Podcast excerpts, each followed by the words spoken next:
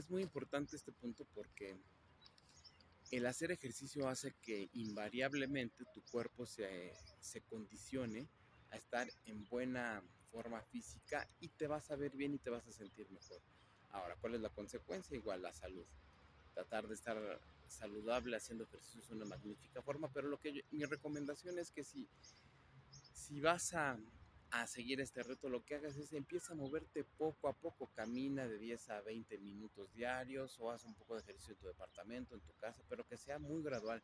No quieras, o, o empieza a hacer un deporte, no te metas al gimnasio y te mates dos horas en una semana este, o en dos semanas diario, porque si no te va a doler tu cuerpo y lo vas a dejar. Así que poco a poquito, ni siquiera yo te sugiero que inviertas. Haz algún deporte el que más te guste o simplemente camina en vez de ir al súper en, en carro, pues vete caminando, en vez de ir al en vez de ir no sé, a cualquier lado al mercado, pues vete, vete caminando. Siguiente punto, el pan. El pan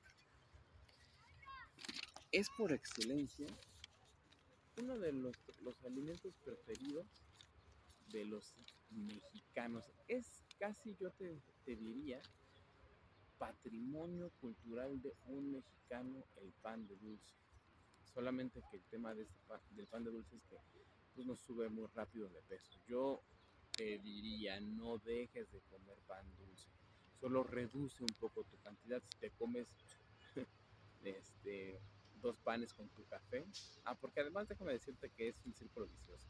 O sea, si se te acaba tu café o tu leche primero, este, pues obligadamente, y, te sobró pan, pues obligadamente estás, este, eh, estás obligado a servirte un poco más de leche, pero como todavía hay pan, pues entonces te comes tu pan. Pero si se te acaba tu, tu pan y todavía hay leche, entonces pues tienes que compensar de una u otra forma. Entonces es un vicio bastante complicado.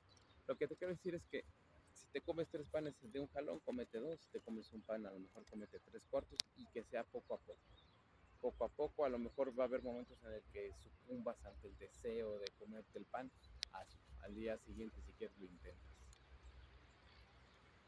Ah, este punto me gusta. Las mejores cosas de la vida requieren un gran esfuerzo y yo hasta le pondría una sacrificio.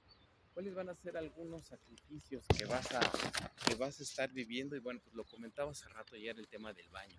Estar tomando mucha agua te van a dar ganas de ir al baño a cada ratito, así que sí o sí, prepárate, prepárate mentalmente para estar yendo al baño.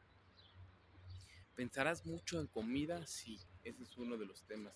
Pero la idea de este reto es que, como ya lo dije, comas tres cuartas partes de lo que, de lo que tú quieras. Ahora, si tú me dices, oye Alex, pero pues es que yo quiero de repente comer mis frituras de siempre, pues adelante, cómetelas solo disminuye un poco la cantidad y así gradualmente el tiempo que tú quieras.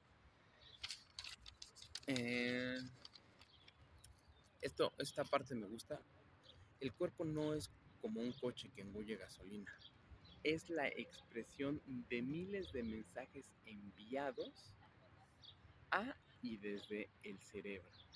En el acto de comer está involucrada nuestro, nuestra autoimagen junto con nuestros hábitos, condicionamientos y recuerdos.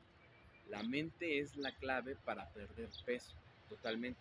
Y cuando la mente está satisfecha, el cuerpo deja de ansiar demasiada comida. Recuerda que necesitamos de muy poca comida para, para estar bien.